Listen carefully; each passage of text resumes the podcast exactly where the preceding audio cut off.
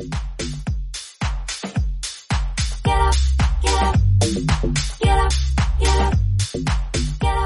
los titulares del mundo, el biólogo Richard Dawkins perdió premio por decir cosas transfóbicas, muchachos. Caray, ¿eh?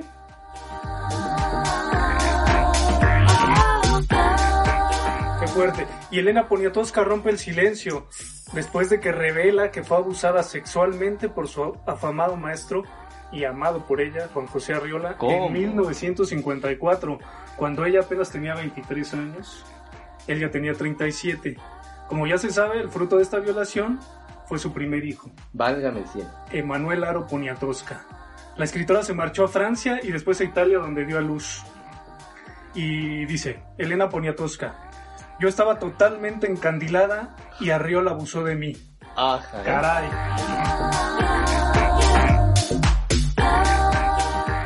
Y con eso del semestre, pues hay que revisar cuál es la relación entre las, el trabajo en línea, eh, el estudio en línea y la depresión. Entonces vamos a revisar qué ha dicho de nuevo Byung-Chul Han al respecto. Una más, ¿no? De este desgraciado. vamos a sacar una guía de, de todo lo que ha dicho.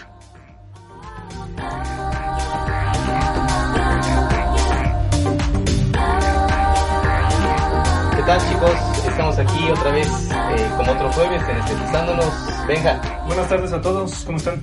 Bien, Benja. Perfecto. Dani, ¿qué tal? ¿Qué tal? ¿Cómo están? Bien, por aquí andamos ya en otro jueves, eh, un jueves más de otra anécdota y a ver qué es lo que ocurre. Este, nos encontramos grabando otra vez en, en la casa rodante de Dani. Los estudios móviles de Estetizando. Exacto, los estudios móviles de Estetizano. Ahora nos encontramos aquí afuera de este centro comercial en el estacionamiento, esperando eh, ver y contemplar la madrugada, ¿no? Em, pues bueno, vamos a comenzar. Este, Benja, tú eh, venías platicándonos en, en, en el trayecto Ah, aquí claro, al sí. estacionamiento. Bueno, no sé si vieron, pero hay un mexicano que está haciendo ahí ruidito. Yo no te presté atención porque venía manejando, entonces tenía que estar atento. Caray. Y Dani venía, pues como siempre, ¿no? Sí, claro, mover esta cosa no es cualquier cosa No, que es no, atento, ¿no? Sí. No, lo que te platicaba era de este mexicano que ganó el segundo lugar en la Workplace Photo, Claro, claro, claro. en el en la categoría de retrato individual. No sé si vieron la fotografía.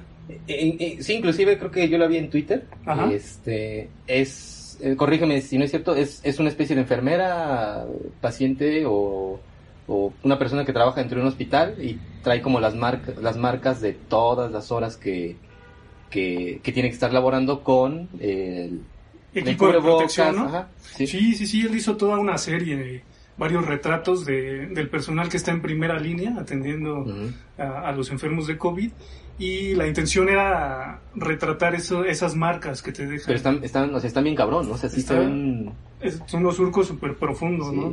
Qué sufrimiento. No sé, por más de ocho horas o no sé cuánto. No, sí fue. Iván Macías es el nombre de este camarada, que además es egresado de la Universidad Autónoma de México, Ah. Alma Mater. Pues, pues es que también, ¿cuál, cuál, cuál otra? Es ingeniero en mecatrónica. O sea, si no es Poli, es UNAM. Yo desde aquí le mando un saludo. Creo que no nos han presentado. No, recordemos que al inicio, recordemos que al inicio de todo esto, el personal de salud fue muy, fue muy vilipendiado, ¿no? Sí. No No, sé si- inclusive hasta con las agresiones de la gente, ¿no? Exactamente, no sé si recuerdan esos momentos en los que eran bajados de- del transporte público, las Ah. enfermeras eran bañadas en cloro y cosas de este tipo, fuerte. brutalidades que se veían, ¿no? Sí. Entonces aquí lo que, lo que él quería pues, era un poco como sensibilizar a la gente, ¿no? Que no sé también qué tanto ya hoy en día la gente no esté sensibilizada con ello. Sí, no, no, esto yo te estoy hablando del principio, Sí, ¿no? De cuando sí. todo esto era apenas iniciaba y todo el mundo estaba como muerto de pánico. Ahora no, ahora ya, ya hay más, ya, ya la gente está más sensibilizada, pero el trabajo queda, ¿no? Y el trabajo es muy bueno. Sí, que al final es como tantas veces hemos platicado que es a partir de, de la producción simbólica que es cuando hay, eh, hay formas de regresar y de pensar ese momento de, de la historia. Exactamente. Entonces, pues creo que todas estas fotografías quedan para, para considerarse y replantearse en un, en un futuro. Para hacer tesis. Por ejemplo, Claro, claro, claro. por ejemplo. Sí. Em, hoy también, hoy vienes muy parlanchín, Benja. Aparte del, de lo del WordPress, traes también, traes un pequeño Pues traigo un tema. petardo. Traigo un tema, no sé si les vaya a gustar. A ver. Es este sobre Mishima. Que también eh, tantas veces has expuesto Mishima, ¿no? Que este, que quizá esta vez lo vamos a exponer ahora en este medio. ¿no? Porque ya con anterioridad. Sí, a mí me encanta hablar de Mishima. Sí, ya- me, me- me acuerdo que me tocó escucharte como una ocasión, Dani, me parece que también como dos veces. Caray, tanto, tanto hablo de Mishima. Pues, eh, pues en como en 10 años que nos conocemos, pues creo que Caray. es poco. Qué es poco. Qué predecible me Un vuelto. poco más de Borges, pero sí. Hoy va a venir Borges. No, creo que con Mishima Hoy va a venir no, Borges. Borges, no. Seguro, te comprometes. Este, No, pero- No me comprometo al 100, pero no. No fue, no fue invitado. Pero va, va a aparecer quizá tiempo después, ¿eh? Va a aparecer tiempos Ya, después. ya asomó por ahí la, La- la- uno de sus ojos. la ¿no? caripela. Uno de sus ojitos, ¿no? Sí, es Borges es imprescindible, pero no, no, no, el tema que nos, que nos incumbe hoy es Mishima. Mishima, va, Mishima, que, que sí, particularmente fuera de lo que yo en algunas ocasiones he escuchado eh, de lo que tú mencionas, eh, fuera de eso sigo desconociendo mucho de, de Mishima de Oriente. Dejo- confieso eso. Sí, no. Perdónenme. Sí, no, pero en este caso, pues la gente lo ha pedido, entonces, pues, pues Mishima, ¿no? Exacto, los Benjalivers, ¿no? Los Benjalivers, ¿no? No, y además hay una anécdota curiosa, más, nada más y nada menos que la muerte de Mishima, ¿no? Ya lo habíamos platicado, como dices, en otras ocasiones, Pero no aquí. no en este medio, Ajá. este es el, el momento. ¿no? Así es, Benja. La anécdota es muy curiosa, ya que en 1970 Ah, eh, Mishima y un grupo de pues muchachos que, él había reclutado como un ejército personal ajá. hicieron la, la toma de un cuartel de un cuartel general de las Yo, yo también lo que a veces me he preguntado, ¿es, es, ¿era abundante este, este especie de colectivo, grupo, eh, movimiento que había? ¿El en- ejército? Ajá, de este- bueno el ejército se llama Tatenokai Ajá. es la sociedad del escudo se cuentan a, a lo mejor como 300 Ah, no más. pues sí sí sí era más o menos abundante ¿no? Entre eso y el Señor de los Anillos. Está fuerte. Mishima se encargaba de apoyarlos con las técnicas pues más básicas, ¿no? De la formación militar. Ah, ok. Entonces, bueno, esa mañana de, del 1970 es, si no me equivoco, el 25 de noviembre. Ajá.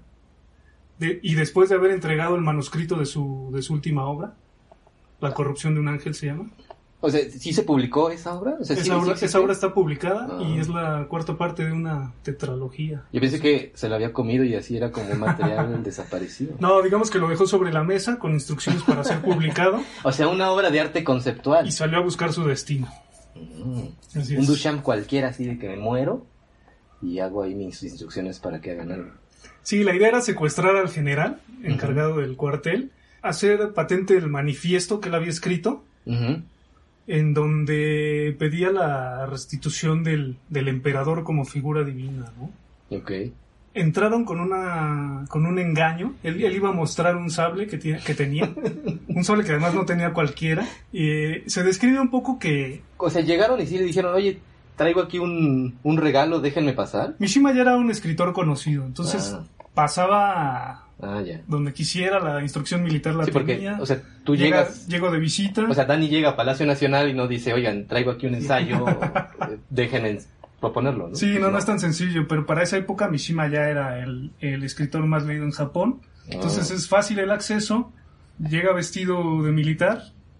Llega con su sable al- eh, colgado a la cintura. Y pues mientras lo está enseñando al general, este lo toma en un ángulo para checar la autenticidad. Los sables son armas muy bellas y tienen, tienen su chiste, ¿no? Mm. Entonces hay que verlas contra la luz, en cierto ángulo, para ver eh, la calidad de la hoja, todas estas cuestiones. Ajá. Y mientras estaba haciendo esto, es amordazado, amarrado y maniatado, ¿no? Claro, la, el factor sorpresa. Sí, sí, sí, sí, claro. La intención de Mishima era esa, era juntar a todo el personal de eh, presente en ese momento y hacer la, la arenga, ¿no? Ah, caramba, sí. Las cosas no salen muy bien, es un poco vilipendiado, regresa a la oficina después de haber hablado con ellos en un balcón ¿Qué es lo que venden? ¿Pan otra vez? No, ese no es pan. Bueno, ajá. ¿O es un payaso? Ahorita. es un nariz. ajá. Entonces Mishima vuelve a la oficina y ejecuta lo que ya tenía planeado, que es el, es el, seppuku. Una muerte ritual muy ligada a, lo, al ritual samurái. Ajá. No sé si lo conocen. Es en pocas palabras sacarte las tripas. Sacarte las tripas de una forma honorable. ¿no? Ajá. Así es. este ritual se utilizaba una vez que el guerrero samurái había perdido el honor o había perdido al, al, señor al que servía, ¿no? Era una forma también para no ser capturado. Introduce un pequeño sable eh, eh, en el estómago. Ajá. Y lo desliza de izquierda a derecha para exponer sus, sus tripas. Sus vísceras. Ah, Así es. En tanto que hace esto, un compañero tiene que decapitarlo para aminorar el sufrimiento y hacer algo, hacer de la muerte algo más llevadero en ese momento. Pero, o sea, qué, fuerte ese, esa situación, más aparte eran, eran conocidos, ¿no? Me imagino que la, la gente que acompañaba a Mishima. Sí, pues llevaban, llevaban dos años entrenándose juntos, ¿no? Y sabían perfectamente lo que tenían que hacer en ese momento. Ahí como me, entra como esta duda de lo que eh, decíamos ¿Qué había sido de las personas que habían eh, realizado el acto en su totalidad y a dónde habían quedado, cómo se les había aprendido o este, pues sí, qué había sido de ellas posteriormente a que a que Mishima termina realizando esto que bien describes. Ajá, bueno, de Mishima y de Morita podemos decir que quedaron en el piso. Sí, sí, porque no hay de otro. Hay un tercero que tú nos estabas contando ahí. Sí, eh, que es que de las veces que yo te había escuchado anteriormente, eh, que esto también nunca te lo había eh, preguntado cuando eh, Morita, que nos comentabas que no pudo realizar la totalidad de, la ceremonia. Sí, hombre, o sea, te, te, encargan una misión y te tiembla la mano en el último momento, ¿no? Pero además, y ahí es Como Morita era el encargado de decapitar a Mishima en, el, acto final. Pero, pues sí, literalmente te tiembla la mano, haces una herida en el hombro, a la altura del cuello. Y ahí Morita dice, pero yo qué culpa tengo, ¿no? Si yo ni sabía de esto. Morita se puso muy nervioso. Su primera vez y su última, ¿no? porque, porque ahí donde a mí me llamaba la atención de, pues, y, el y después qué hicieron los demás tipos, ¿no?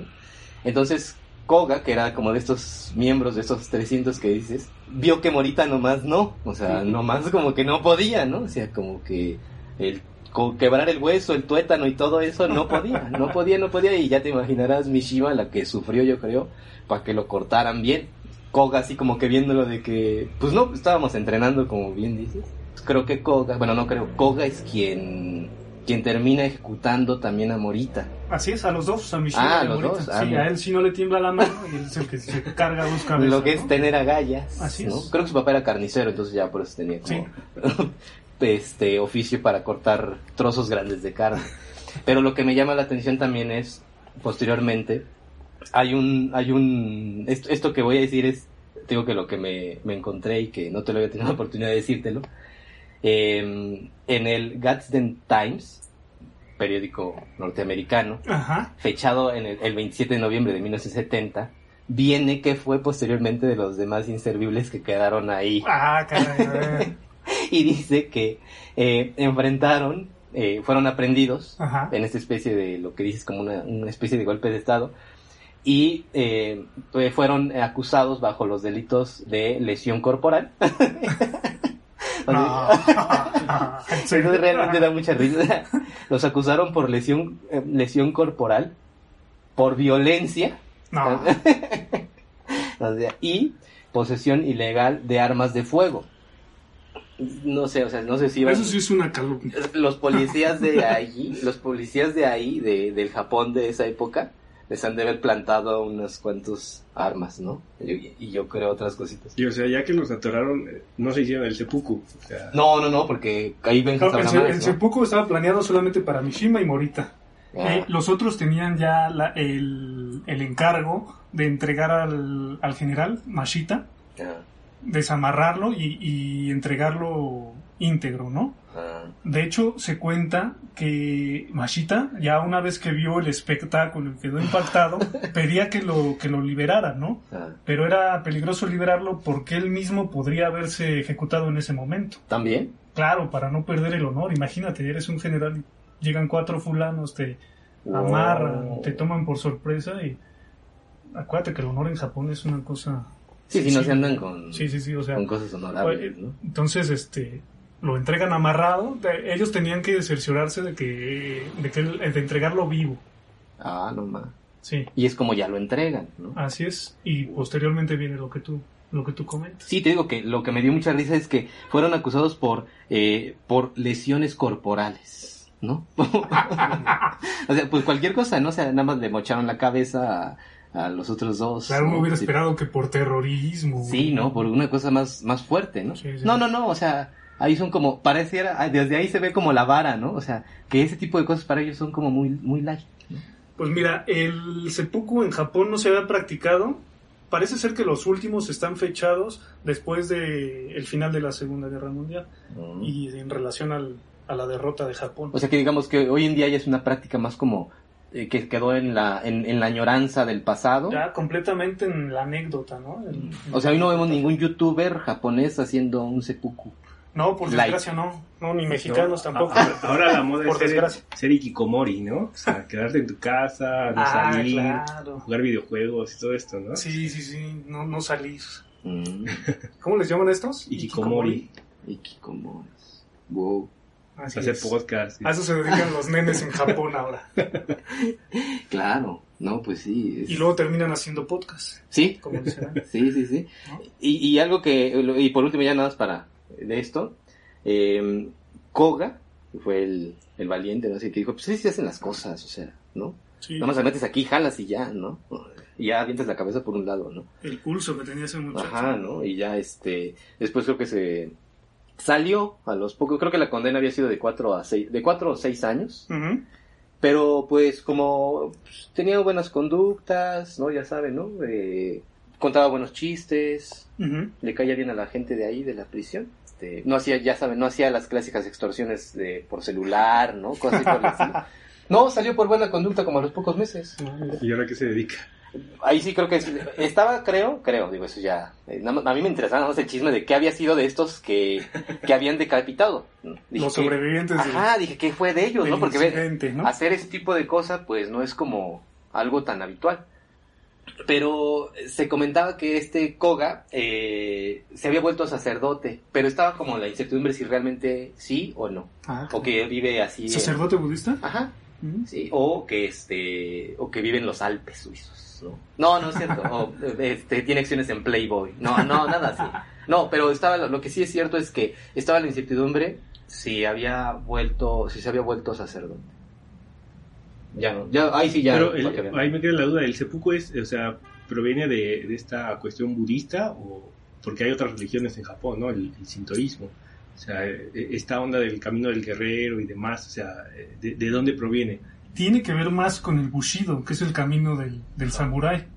Y, y, nos preguntamos, ¿por qué un escritor decide, decide seguir el camino del samurái y hacer una muerte ritual? ¿Qué vende esa señora? ¿La, gordita? Ajá. ¿La despeinada? Sí, que la... Ahorita le compramos. Se ve que tiene como comida rica. ah, entonces... La última eh, vez que yo comí en un estacionamiento de, de supermercado no, no, estuvo, no fue buena idea. ¿eh? Yo no te lo recomiendo. Y fíjate que para esta hora encontrar a alguien que venda es como muy osado. Sí, sí, sí. Pero bueno. Este... Para que lo haga un, un escritor, como bien dices, es, es más extraño. ¿no? Es extrañísimo. De hecho, ningún escritor había ah, hecho alguna descripción, en algún relato había introducido ni siquiera esta parte, ¿no? Y nosotros, como vamos a ver, en Mishima tenemos ahí varios datos, varios guiños, varias cosas que nos, que nos adelantan un poco la situación final, ¿no? Ok. Pues no sé si recuerden que les recomendé no hace mucho que vieran ahí en en la plataforma un, un cortometraje. Dura unos 30 minutos. Sí, sí, Se llama Patriotismo. Sí. O Yokoku. Mm, lo identifico más por patriotismo. ¿Y qué tal? ¿Qué te pareció? ¿Sí lo viste? Sí, claro. Visualmente es, es muy bello.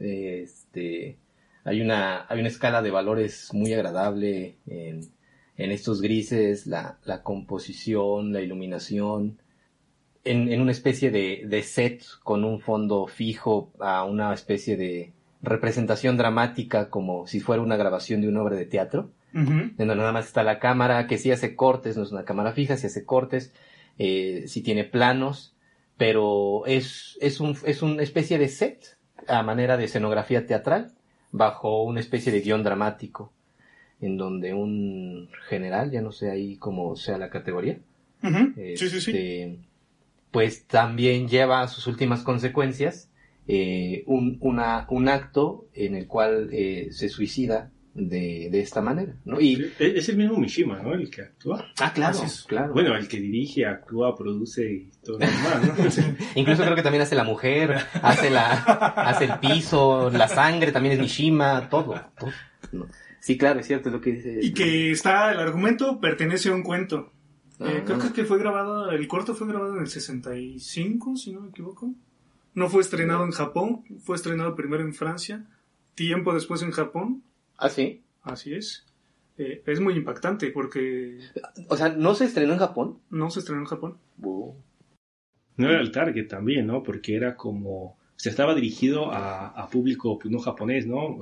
Por decirlo así, occidental, ¿no? Como para enterarse de, de estas tradiciones, ¿no? Muy arraigadas Así a es. su cultura, ¿no? Así es. El cuento es muy descriptivo y también las imágenes en el corto son bastante, bastante explícitas. Pero sí, sí, sí, sí. Son muy explícitas porque sí se ve realmente el, los, los siete kilos de longaniza que tenemos. o sea, sí se ve realmente las entrañas, tal Sí, cual. sí, sí. O sea, sí. Yo creo que hay alguien que no tiene idea de lo que tenemos dentro de nuestro organismo y cuánto tenemos. O sea, tú dices todo Todavía hay alguien que no tiene idea. ¿no? Pues una de esas creo que yo. este, no, pero sí realmente es muy explícito. Pero también, vamos, creo que aquí voy a entrar un poco en lo que tú bien manejas y, y has trabajado durante mucho tiempo en Mishima, la idea de lo que es bello a partir de esto que es violento. Ah, claro. No quisiera tocar ahorita todavía eso, quizá lo vas a abordar tú más, de manera más, más honda, pero eh, sí es muy agradable el, el cortometraje, el metraje, o sea, sí es muy, muy, como bien dice Dani, es, es el Mishima. ¿Qué es lo que nos está contando? Nos está contando la última noche en una pareja. Mm. Es este general. eh, en la noche de bodas Ya con se su- metieron los moscos, venga, Ya, sí. es lo malo de estar grabando tan tarde, caray. Dani, ya, neta, ya bájale ahí, porque No, pero también el calor, sí, se Hay que cerrar un poquito las Sí, ventanitas. sí, ¿no? como la, la lluvia sí altera esto bastante. Estaba yo a punto de contarte de qué trata. Ah, perdóname, perdóname. Perdón, es que, es que vi el mosco y le hiciste con tu manita así. Yo dije, ahorita nos va, nos va, nos van a comer todos. Sí, te comentaba, es la noche de bodas del, del general con, con, esta mujer. Mm, sí. Eh, entonces hay unas escenas eróticas muy padres, unos desnudos muy Ah, finos, sí. Artísticos. artísticos preciosos, y al final, el, cometiendo el, el seppuku, ¿no? Y tanto el cuento como, bueno, ya su, como su adaptación cinematográfica está basado en un hecho real, ¿no? De los años 30, un golpe de Estado eh, que aconteció eh, pues, en Japón, ¿no? Así es. O sea, el, el, el metraje de patriotismo está basado en eso. Sí. Eh, sí, bueno, se basa en el hecho de que este general no había sido... No, no, no le habían hecho partícipo sobre un golpe de Estado, Ah, puesto que ah, estaba en su noche de bodas. ¿sí? Claro. Sí, que, Sin que- embargo, él se entera y antes de perder el honor, pues decide optar por la muerte ritual. sin amigos, entonces pues no me llamaron. Y si recuerdas, es la propia mujer la que tiene aquí que, que decapitarlo. Esa parte sí no es, no es como tal una decapitación, simplemente ella clava una daga en, Ah, es cierto. ¿En el como el, cuello? ajá, sí. y termina con el sufrimiento. Después hay una secuencia donde ella va a verse al espejo, un poco se pone sus polvitos de arroz en la cara, se, Ah, se pone guapa para también ella este, llevar a cabo eh, el suicidio. el ¿no? entre cuchillos. Que fíjate que estuve buscando y, y en las mujeres no hay, no hay seppuku, no se llama así. Ah, ¿no? No. Se le llama fidelidad, ¿no? no, es que de hecho, o sea, eso es Y como también es más- una práctica en desuso, ¿no? O sea, es- eso es más o menos lo que se ve ahí, ¿no? O sea, como, o sea, se le dedican como 15, 20 minutos a todo el ritual de este individuo y de la mujer así como en 30 segundos, ¿no? Así Y- es. Y, y- y lo hace, pues, así como, este, pues no me quedo sola, te soy fiel y voy detrás de ti, ¿no? Así es. Sí, de hecho lo categorizan así como, se, se llama higai. O sea, no es propiamente Ah. el seppuku. Es un, Higai. es un suicidio común. Un suicidio común y consiste nada más en que igual se clava una daga en la... Como lo hizo en el metraje. Así es. Ah, ya. Se clava una daga en la, en la vena Ujú. Y, y ahí termina también su, su muerte de ella. Pero es también como, sí, claro, fidelidad, seguir al Señor y, y cumplir con... Porque además el contraste entre la sangre y, la, y, y- y la- y los vestuarios que traen también es como muy, muy fuerte. Son, son altos contrastes como Sí, muy fuertes. Sí, sí, tienes razón. En donde todo está como muy cuidado. En, no sé si es un kimono, eh, el- eh, la vestimenta que trae. Ujú. Pero cómo se ven que inmediatamente todo salpica de, de Blanco, un ¿no? contraste. Es impoluto Ajá, en ese ¿no? momento. Y como, de- y, y como esta especie como de tatami, o no sé cómo se llame, en donde también es blanco y se ve cómo se ensucia tremendamente todo con lo grotesco y fuerte de la sangre, las entrañas Mm. y toda esta violencia que arroja, pues, lo que traemos adentro. Sí, sí, sí. Entonces, pues ahí podemos ver por principio un primer antecedente, ¿no? Esto. Como dice Dani, el propio Mishima actuando, actuando ahí, ¿no? ¿Qué- ¿Y qué tal? Genial, ¿no? No, pues, O sea, hincándose, se, se afloja el pantalón, ah, se desabrocha la camisa, hace todo, todo, todo muy, muy detallado. sí. Y si tiene oportunidad de leer el cuento, Patriotismo, o sea, la descripción es mucho más rica. Eh, Yo medio, ah, siempre recomendación tuya, el de Confesiones de una Máscara Ajá. y el Pabellón de Oro. Confesiones de una máscara además es importante porque es el libro que catapulta a Mishima la estratosfera, ¿no? no solo en Japón, sino ya también en, en el resto del mundo. A partir de entonces ya Mishima va a ser un, un escritor de, de cierto nivel. ¿no? ¿Qué es Confesiones de una máscara? Pareciera que es un libro muy autobiográfico. Ajá. ¿no? Sí. Eh, ¿Qué tenemos ahí? Pues tenemos eh, obsesiones como la homosexualidad, Mm. tenemos eh, su obsesión con el arte, con el arte occidental, ¿no? Sí, cuando dice que su- eh, encuentra creo que unas enciclopedias de su padre. Este, y sí, también como mencionas de la, la homosexualidad. eh, Latente, ¿no? Ajá, o entonces. sea, como, como el chico descubriendo su, su sexualidad y dándose cuenta, pues que... Digo que tengo muy presente esto que creo que siempre digo cada vez que tú expones Mishima. Ajá. Cuando mencionan Confesiones de una Máscara que eh, van con, sus prim- con su prima Ajá. y que ahí era el, único, era el único momento en donde tenía que comportarse como varón y que posteriormente ya podía ser un poquito más o menos como él. O sea, ya en su casa sacaba los tacones. Exacto. Que si recuerdas también, siempre sale a colación el tema de la abuela, ¿no? Ah, sí. El tema de la abuela que es, que es poderoso también, porque él se crió con la abuela. Eh, entonces, ante la ausencia de figura paterna, ante la ausencia de figura materna, la abuela tiene ahí un papel preponderante. Y la abuela, pues lo vestía de, de mujer. Ah, era lo que dices, Lo ¿no? vestía de niña, ¿no? Y lo obligaba a cuidarla, la tenía que llevar al baño, no podía salir. Entonces Mishima crece en ese ambiente como muy hermético, muy desligado del mundo, Ahí pareciera que las condiciones dan para que su preferencia sexual se, se condicionara. No lo sé qué tanto, no lo sé qué tanto, pero lo que sí es bien revelador es esta parte que decías, cuando toma los libros del padre, eh, empieza a ver las pinturas, y hay una en, general, en particular que le llama muchísimo la atención, que es este San Sebastián, de, eh, de- Guido, de Guido Ren. este mismo. Que San Sebastián, bueno, no sé si nos puedes hablar un poquito de, de la pintura, tú que la conoces más, Del San Sebas. el San Sebastián. Eh, sí, es una, como dices, ¿no? Es de Guido, ¿no? De, de Guido Reni. Es una pintura barroca en donde, pues, Descríbenosla, como solo tú puedes hacerlo. sí, deja, este, aquí la, la tengo, deja, eh, abro el cajón de arriba, ¿no? La desdoblo, ¿no? Y se las pongo aquí, como pueden ver, este, es una pintura eh, donde hay, hay un personaje central que es el único, que es este mártir, maniatado a un árbol, sus, sus, sus brazos están atados a la parte superior, eh, y eh, tiene el, el, el foco lumínico, no hay más, una pintura barroca de estos contrastes, no tan violentos, tenebristas, etcétera, no, pero sí hay un contraste evidente en donde él, con su tez clara, que también es como muy particular de estas pinturas de, de mártires, ¿no? porque no hay mártires este, que no tengan luz.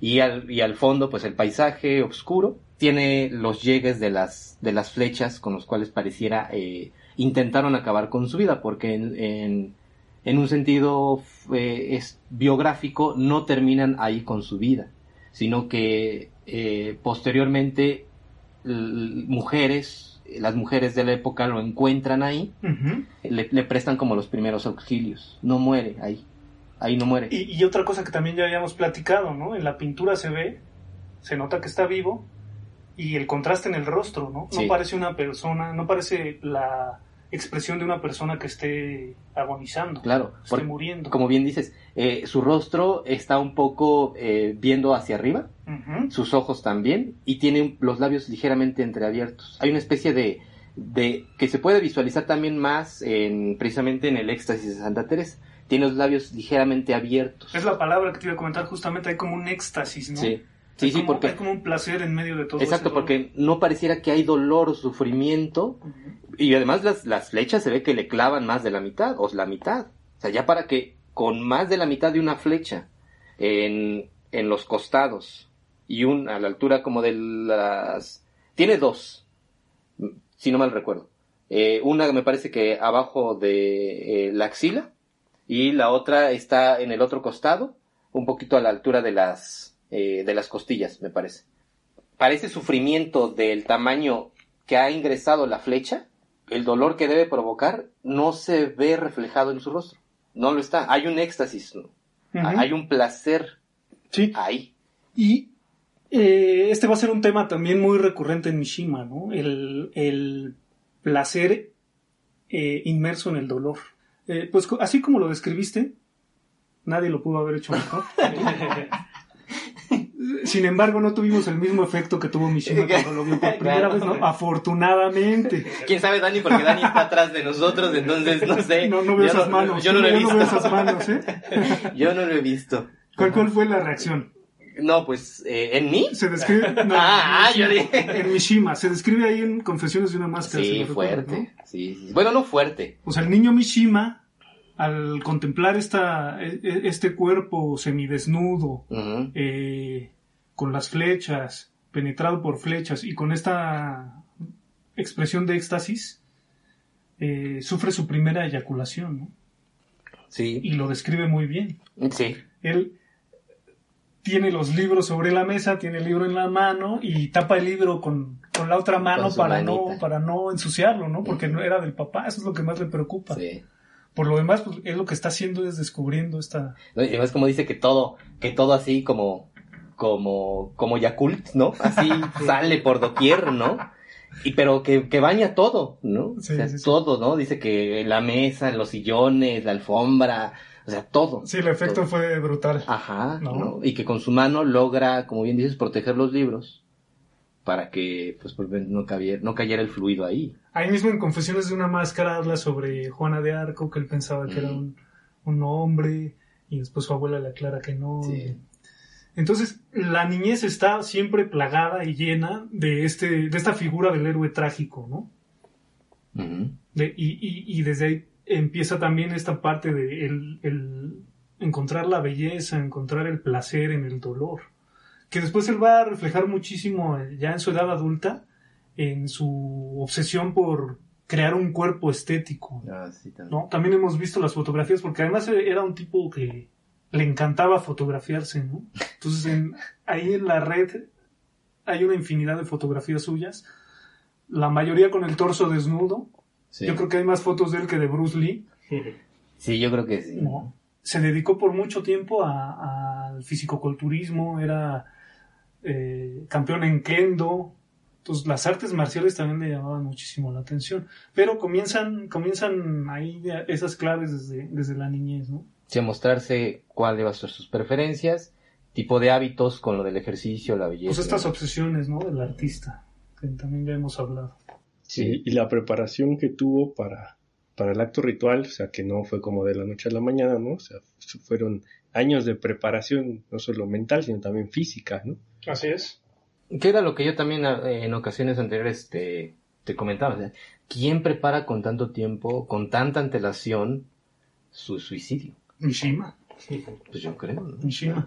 En el 68 comenzó a formar el, el ejército y yo calculo que ya con miras a, al evento final. ¿eh? O sea, él crea el ejército, ¿tú consideras que propiamente el, que es el pretexto para, para terminar en su ceremonia, en esta ceremonia? Eh, sí, después, antes de eso, eh, por más que he consultado, no hay tanta actividad política en Mishima. Hay, hay esta crisis en tanto que él considera que Japón se está occidentalizando mucho y, demasiado rápido. ¿Trata de sacar ahí los ese pasado? Sí, sí, sí. Recordar también que la, la abuela era descendiente de samuráis, ¿no? Por, por esa parte también le viene a, a, Mishima toda esta, todo este bagaje cultural. Ya habíamos platicado también del honor en, en Japón y, y sobre la belleza, ¿no? Esta famosa parte del crisantemo el crisantemo y la espada, ¿no? Exacto. En tanto que el crisantemo simboliza el arte, la belleza, la escritura, y la espada toda la parte del, del honor, del heroísmo.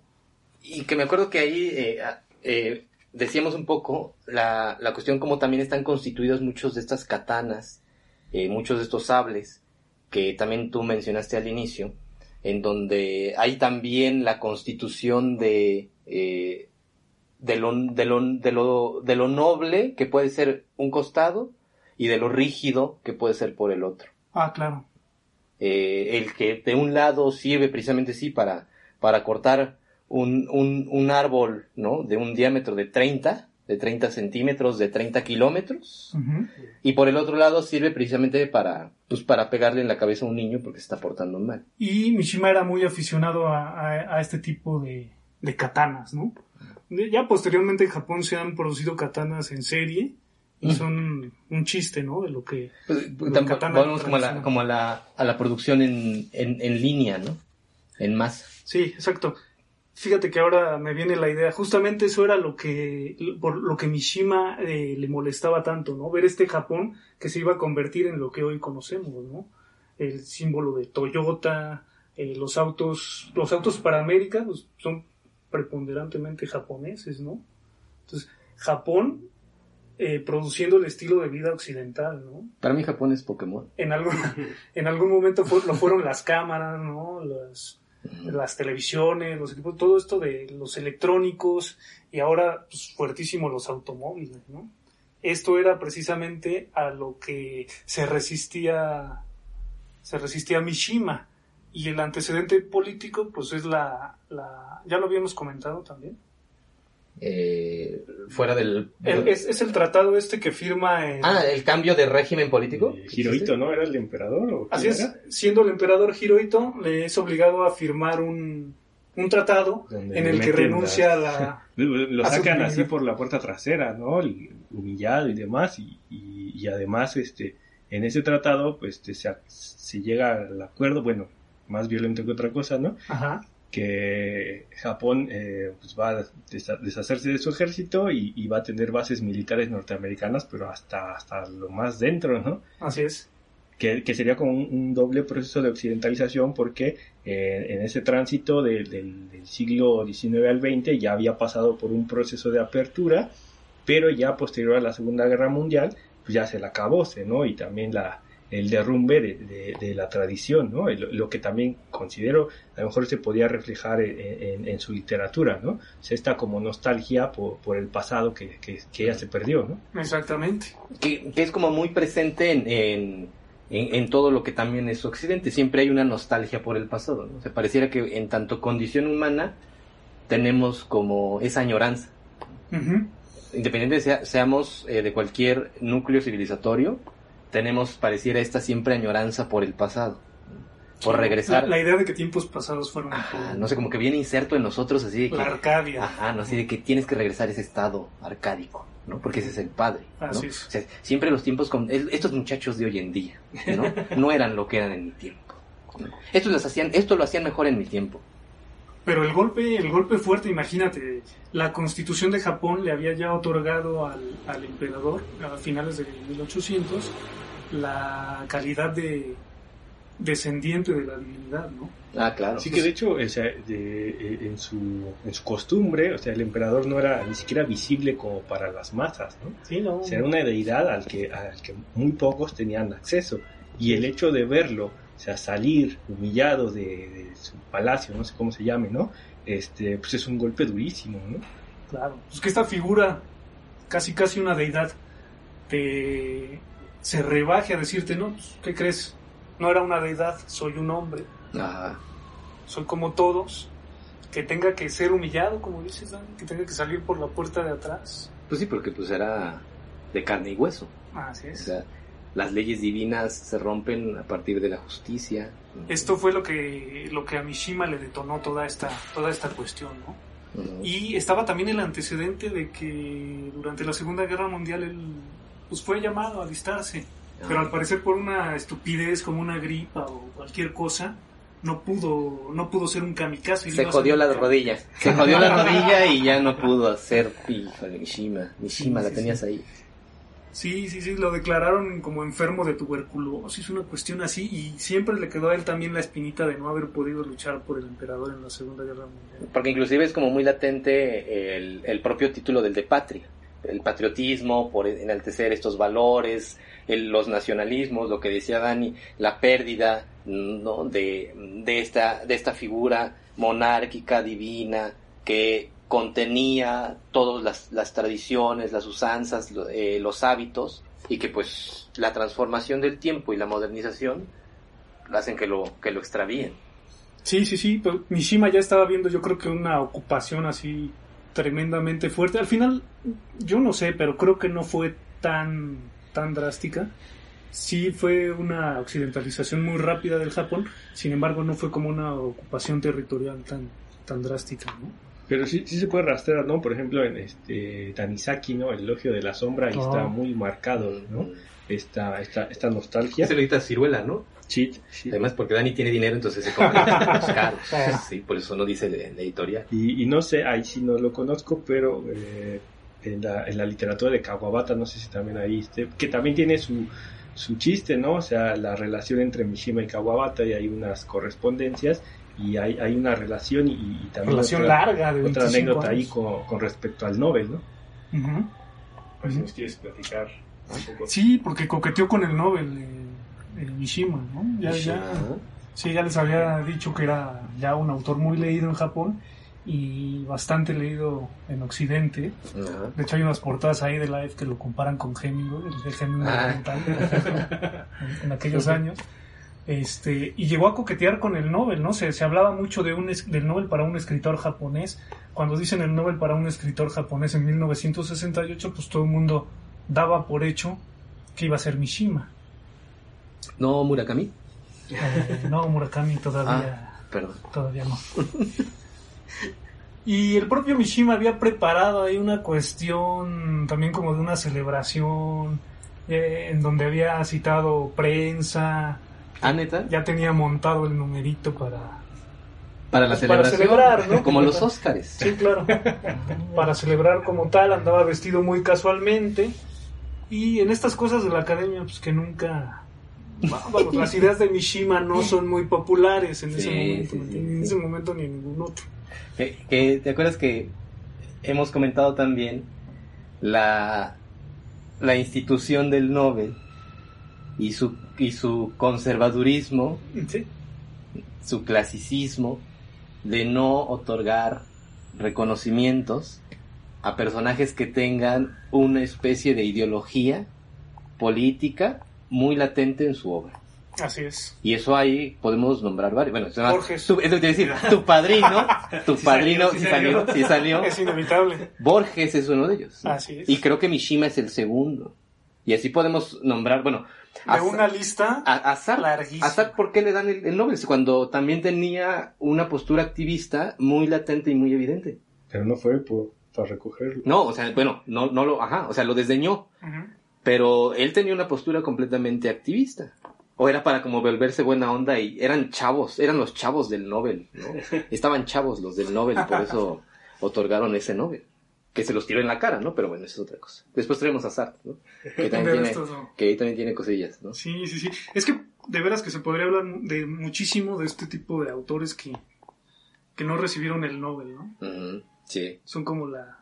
y que son, en muchas ocasiones son mucho mejores que varios de los que de los que lo recibieron, ¿no? Sí. Y no quiero decir Bob Dylan, pero pues ¿no? Este sí, pues en esa ocasión no se lo dieron a Mishima como era como era de esperarse en, ese ámbito y se lo dieron a Kawabata, como, como bien dice Dani. El propio Kawabata mmm, declara después, ¿por qué me dan a mí el Nobel estando Mishima, ¿no? Que es un autor, es uno de esos genios que se dan cada 300 años, ¿no? Y que es un genio con las palabras.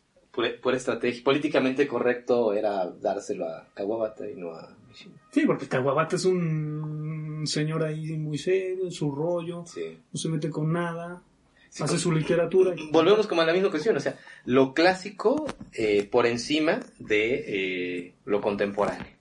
Entiende cada quien lo contemporáneo como pueda, ¿no?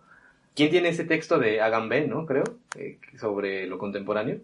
Nos dice que pues también lo contemporáneo es también al final de cuentas una especie de tener parte de tu cuerpo en el presente, pero tu espíritu en el pasado digamos que todos estos tipos de personajes de lo que son el Nobel, porque también hacer una serie de viejitos ya así caducos, anacrónicos, pues siguen con esa especie de pasado y añoranza del que mencionas de Mishima.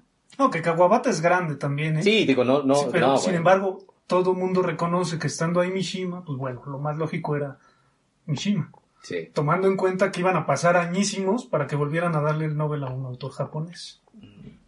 Sí. Hasta Kensaburo Oe, ¿no? Kensaburo Oe. Hasta el 94, con Kensaburo. Y el último, ¿no? No. ¿Quién más? Murakami, sí, es cierto. Se me olvidaba que Murakami de ya lo, ya lo tuvo. El eterno. Exacto. El eterno Cruz Azul. Sí, también es muy curioso cómo te regreso a la celebración de Mishima, ¿no? Mm. Él vestido de una manera casual, con unos jeans, una camisa cualquiera, esperando a que le, le dieran el Nobel, ¿no? Quizá también en el sentido de no quererse engañar él mismo. Y en cuanto le dicen es Kawabata, él regresa a su casa, se pone el traje, se pone presentable y va a la casa de su maestro con quien, como ya dijimos, llevaba 25 años de una correspondencia intensa, pero intensísima, donde además de que él reconocía como maestro a Kawabata, Kawabata lo reconocía a él como el mejor escritor de Japón. ¿no? Lo habías comentado en alguna ocasión, ¿no? Mishima quizás sea el, ah, sí, el jefe del plan B, ¿no? Como que siempre tiene ahí. Creo que, exacto, creo que como, como ley de vida, creo que debemos de aprender de Mishima en, en los plan B de la historia, ¿no? O sea, era el, es, creo que el mejor personaje en la historia que tiene los plan B de todo el mundo. O sea, a él no le fallaba nada. Nada, o sea, tenía la contraparte perfectamente solucionada en todo momento. Creo que, creo que entre tantas cosas, Mishima deja también ese legado, ¿no? De decir, en, en la derrota también hay una especie de honor y en la cual uno también tiene que estar presente de esta manera y solucionándolo de una forma tan limpia y pulcra como él en muchas veces lo hizo. Creo que es lo... Vas, vas.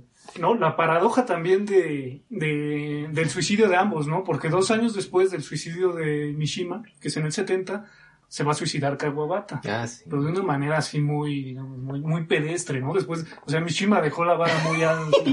es que quién, o sea, ¿quién da, quién da vuelta a, Mishima? O sea, ¿qué te gusta? ¿Te, te lanzas al espacio exterior y, y qué? ¿Agarras la luna y te la chocas en la cabeza y mueres ahí o? Eh, pero es que hemos llegado a pensar en que si alguien tenía que morir de una forma tan tradicional como practicando el seppuku, tendría que haber sido Kawabata, no Mishima. Porque Kawabata, o sea, vivía en, no vivía en la ciudad, vivía... Claro, sí, vivía en la forma más tradicional. En una casa tradicional, eh, pintando, escribiendo. Sí, sí con, sus, con sus acuarelas, ¿no? Así, ¿no? Claro. Atrapando moscas con los palillos. Eh, contemplando las, las litografías eróticas, ¿no? Del Japón, ¿no? No, sí, bromas aparte, él es el que, él, es el que, vamos, sería lo más lógico. Pero viene, y, y sin embargo, eh, su suicidio eh, consiste en abrir la llave del lugar, sí. Claro, ¿no? Morir por envenenamiento. Pero ahí se ve nuevamente los hábitos y las costumbres como fue educado. eh, Kawabata no tenía ninguna formación de samurái, ¿o sí? No. Creo que ahí también podría ser como esa situación. La familia de Mishima se jactaba de ser así descendiente de una este, estirpe de ah, samurái, ya iba mucha tradición y la y o sea lo que te dice tu abuela, ¿no? O sea, mis antepasados son estos, son lo otro y entonces viene con toda esta carga ya, ya Mishima, a pesar de que él vive en una casa occidental, se viste de manera occidental. Mm. O sea, es la cosa más paradójica que hay, ¿no? Claro. Sí, sí, es, es, es, es muy particular ese tipo de, de, experiencia desde el, el, el, carácter que hay que tener para ejecutarlo y todo lo que conlleva posteriormente o interiormente o en el momento y que concebía la, la belleza ahorita con lo de, brevemente con lo de, porque tenemos que movernos ya de este lugar. Si no, Dani lo va a regañar Moni de que va a llegar tarde a su casita. Pero toda la cuestión de la, de la idolatría a la belleza, el placer que existe también ante el sufrimiento, ante la, esto que siempre has mencionado, que yo creo que en un momento, cuando a lo mejor traigas a Kawabata se puede abordar, eh, la cuestión de la muerte y el placer que existe ante ella, eh, que posteriormente también se podría estar, estar abordando. Pero sí hay, sí hay puntas de, de trabajo, de carácter en Mishima muy, muy presentes y que dignos como para ser eh, pensados. Que yo, la militancia política, al, final de, al final de la vida de Mishima, pero las claves yo de su suicidio lo veo más en la obra. Mm. Sí, a mí me queda claro en patriotismo, En patriotismo, eh, tanto en el cuento como en el cortometraje. En Caballos Desbocados también hay una escena ahí donde, donde hay un samurái que está a punto de hacerse el, el harakiri ah, y que alguien lo, lo, cuestiona, ¿no? ¿Qué pasaría si el emperador, o sea, te dice que no, que para qué? Él pone un ejemplo de que él cumple con entregar al, al, emperador unas bolas de arroz preparadas con sus manos y que tanto si el emperador la, recibe con gusto como si no, si la recibe con gusto, él es indigno, ¿no? De haber hecho, de haber regalado al emperador, ¿no? Y si no la recibe, pues es indigno porque el emperador lo ha rechazado. Entonces, finalmente, la, la consecución era el, el harakiri, el seppuku. Sea como sea. Sea como sea. Y, en, perdón, perdón, Entonces yo lo veo más eh, las claves de, este tipo de muerte en, en, lo que es la obra de Mishima, en la construcción de su, de su discurso artístico, ¿no? Que también en el, en el pabellón dorado hay algo también más o menos eh, no, tan, eh, no tan explícito como sí lo puede haber en este pasaje, pero sí en el momento de, del incendio, de la destrucción y esta especie de constante referencia a que el pabellón se ve reflejado en el, en el, en el lago. Recordemos que para este personaje el pabellón era la belleza, ¿no? Sí, era, exacto, ¿no? además lo que me llama la atención a mí es cómo puede placer tanto un objeto de índole estético a tal punto de quedar idealizado y completamente eh, eh, eh, anonadado por eso que se te muestra. Pero, perdóname, pero no solamente una vez, porque dices, bueno, eso puede ocurrirte al, mortal común y corriente en una ocasión, dos ocasiones, ¿no? O sea, tú puedes contemplar el objeto estético o el objeto artístico o como le quieras llamar, una, dos veces, ¿no? Y pareciera que encuentras esta experiencia estética pero ya dos, tres, cuatro, cinco, y parecía que este personaje cada vez que lo describía, le placía y le llevaba a este, a este éxtasis, a esta experiencia interna, eh, que era completamente en el mismo, en el mismo, eh, en la misma categoría y con la misma energía en todo momento situación que a lo mejor a nosotros es como. Sí, que ya estaba, ya estaba obsesionado con el pabellón incluso antes de conocerlo, ¿no? Simplemente se lo contaba. Cuando se lo contaba a su papá, ¿no? Él ya tenía una imagen del pabellón y ahí eh, ese es el patos de nuestro personaje, ¿no? Va a ser, vamos, esta belleza es tan inmensa, lo, se les apodera tanto de él que lo hace incapaz de, de sentir nada por nadie más, por alguna otra cosa, o sea, lo hace totalmente enfermizo. ¿Y, ¿Y cómo, ¿Y cómo se pregunta también él cuando dice, eh, ya ahorita nos vamos, ya ahorita nos vamos. Este, como cuando dice, ¿por qué, ¿por qué es casi, digo, aquí ya estoy inventando porque no sé si es cierta la, eh, la cita, pero cuando dice, ¿cómo, ¿cómo puede ser tan bello? ¿Dónde yace tu belleza? O sea, se pregunta por qué, por qué es tan bello en todo momento, en, en, cada vez que lo condena, ¿por qué es así tan bello? A tal punto que eh, esa, esa, esa misma pulsión de belleza lo lleva un momento a cargarla de su contraparte. Que eso es como, como su, su no, no, contradicción, pero sí su, su opuesto, con, la mis, con, ese, con esa misma pulsión, lo lleva propiamente a no encontrarla y a decir, no puedo encontrar tu belleza por tanto que eres. La mejor forma de entenderte y, que me, y de placerme a mí es llevarte completamente a la destrucción. Que eso es sí, impresionante. Sí, es la idea de destruir la belleza, ¿no? Porque es, es el absoluto. Que sí. Te, te, digo, te, te tiene completamente, se apodera completamente de ti. Hay que destruirlo, ¿no? Esa es la idea. Sí, sí, sí. sí. Eh, también una obra bellísima y también tiene muchísimo que ver con estas cuestiones de, de, de, encontrar las claves en la obra de Mishima, ¿no? Porque él siempre dijo, lo, lo, dijo muy claramente, yo quiero hacer de mi vida un, un poema, ¿no? Una idea muy romántica, vamos, es muy, es muy equilibrada la obra con la, con la vida, ¿no? Desde Confesiones de una máscara, si lo tomas como una autobiografía y no como una obra de ficción, digamos, ahí ya están ciertas claves de lo que va a ser el resto de la obra, el, el, la vida a partir de entonces y la consecución con la, con la muerte como una declaración estética, ¿no? Claro, claro. Ya, ya yo creo que Vámonos. en otro momento, ajá, eh, revisaremos algo de Okakura y su libro del té, eh, que, que, da como también mucho referencia a esta situación entre la relación de, de la vida y el arte, y que Okakura mmm, es de estos, eh, de estos personajes, al igual que Mishima, uh -huh. que tratan de rescatar y de no olvidar el, el pasado japonés tradicional ante eh, la especie de pérdida de valores de, de, valores de estos nuevos chavos, ¿no? Este, pero bueno, creo que eso da para otro para otro momento, para otra anécdota. ¿Tienes algo más? Sí, quería rescatar nada más la cita de Camus, -huh. eh, a quien Mishima también leyó y admiro. Se nos viene el agua, venga. En donde dice que que el suicidio es algo planeado en el silencio del corazón como una obra de arte. Yo pensé que nos ibas a leer tus haikus. todavía claro, no, todavía claro. No. Lipo, ¿no? Eh, los, los, Lipo. los que trajo, este, ¿cómo se llama el poeta mexicano que trajo Lipo? Este... Tablada. Tablado, ¿no? Eh, pero pues bueno, sí queda, queda en seguir en algún otro momento hablar sobre la relación arte-vida.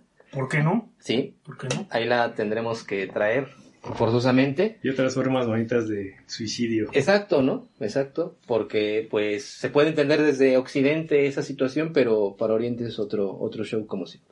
Así es. Este, pues bueno, creo que es momento de, de ir arrancando también esto, a ver si ya jala, ya no, se siente todavía un poquito de calor a estas, a estas horas de la, de la madrugada, pero vamos por algo bueno, refrescante. ¿no? Sí, exacto, vamos por algo que nos hidrate, ¿no?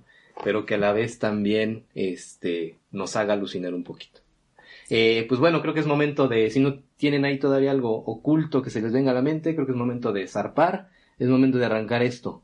Vámonos. Eh, pues bueno, muchísimas gracias Benja por no, gracias lo que a nos ustedes. Has aportado como siempre. Gracias a todos. Eh, Dani, gracias Dani. Un gusto como siempre. Bien, entonces Dani, muchísimas gracias por estar también aquí. Pues nos estamos escuchando el próximo jueves con otra anécdota en otro programa, en otro lugar del tiempo. Gracias. Hasta pronto.